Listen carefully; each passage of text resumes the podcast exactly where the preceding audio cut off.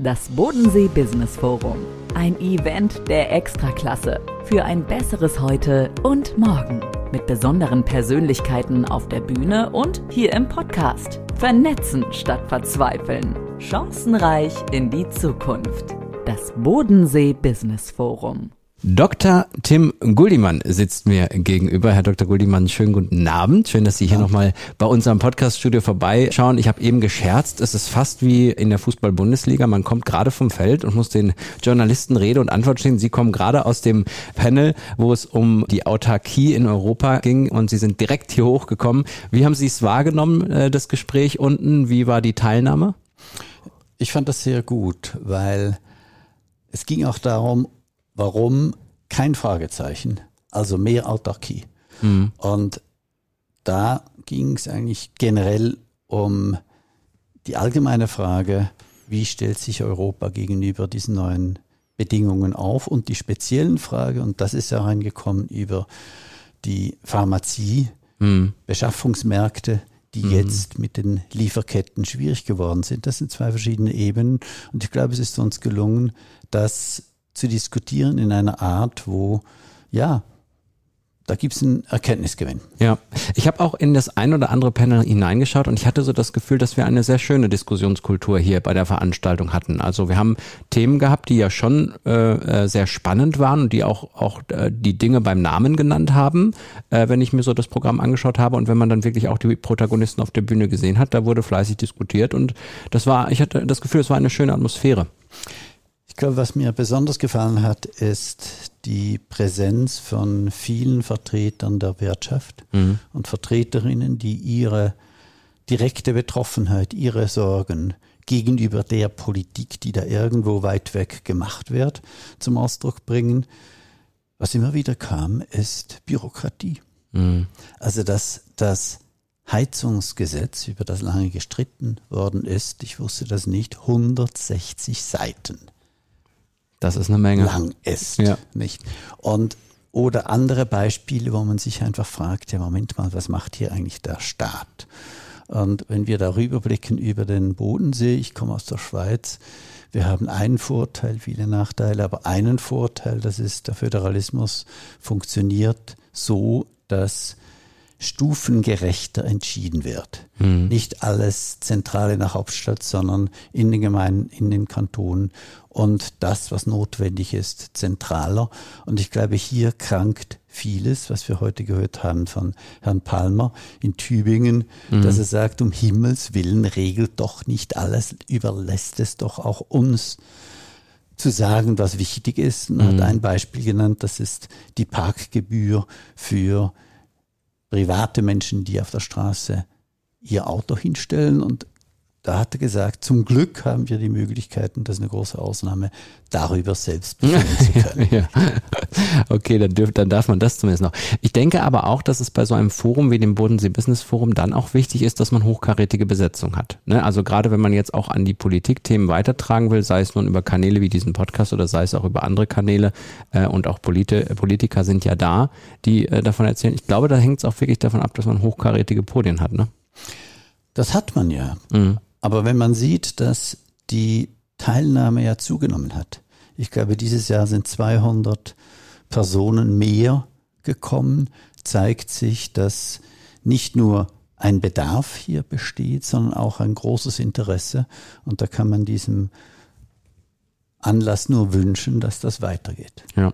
Ich glaube, man muss den Initiatoren auch mal ein Lob aussprechen. Die, die sind ja nie zu Gast hier bei uns im Podcast. Die machen das ja alles so drumherum und ich glaube, das geht manchmal so ein bisschen unter, was die wirklich auf die Beine gestellt haben. Ich meine, das ist ja ein riesen, riesen Aufwand, das wirklich so toll hier hinzubekommen.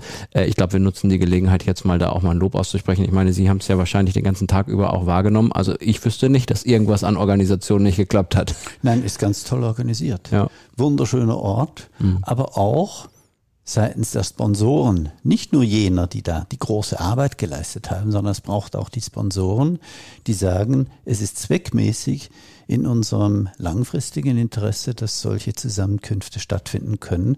Und man sieht es ja auch, es gab ja viele Pausen und man sieht, wie viel die Menschen unter sich sprechen und ihre Visitenkarten austauschen, um weiterzukommen. Ich glaube, das ist ein Aspekt, der sich nicht direkt wieder niederschlägt im Programm, sondern mhm. die gehen nach Hause und sagen, ja, ich habe viele interessante Menschen getroffen.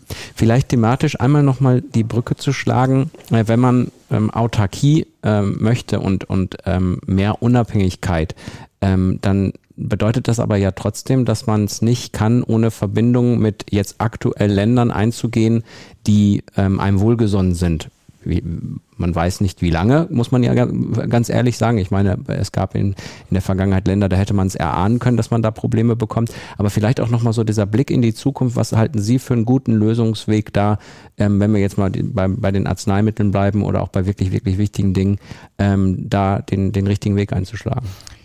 Ich glaube, das habe ich auch gesagt, dass Autarkie für mich Ausdruck eines Reflexes ist, wenn man konfrontiert wird mit großen Problemen. Dann heißt Rückzug, in der Schweiz ist, heißt das Igel, ja, sich einigeln, ja, mhm.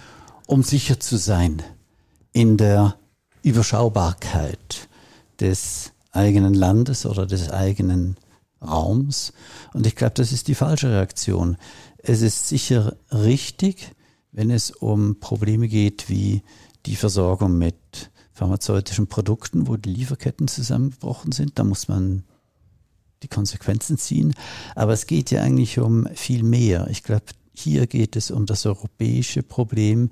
Inwiefern ist Europa mit einem objektiven Potenzial als wirtschaftliche Weltmacht imstand, das auch so auszunützen, dass der Einfluss von Europa sich dahingehend auswirkt, dass die Regeln, die global gesetzt werden, auch nach unseren Interessen gesetzt werden können. Mhm.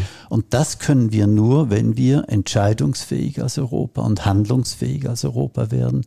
Und da liegt vieles im Argen. Das heißt, die Diskrepanz zwischen der wirtschaftlichen Macht, mhm. die objektiv da ist, und das, was man politisch machen kann damit, mhm durch Brüssel ist das Problem, das wir nur lösen können, wenn es gelingt, die europäische Integration zu vertiefen. Und darüber haben wir auch gesprochen. Die Gefahr liegt im Populismus mhm. in den einzelnen Nationalstaaten. Die denken mit diesem Reflex zurück auf unsere Nation.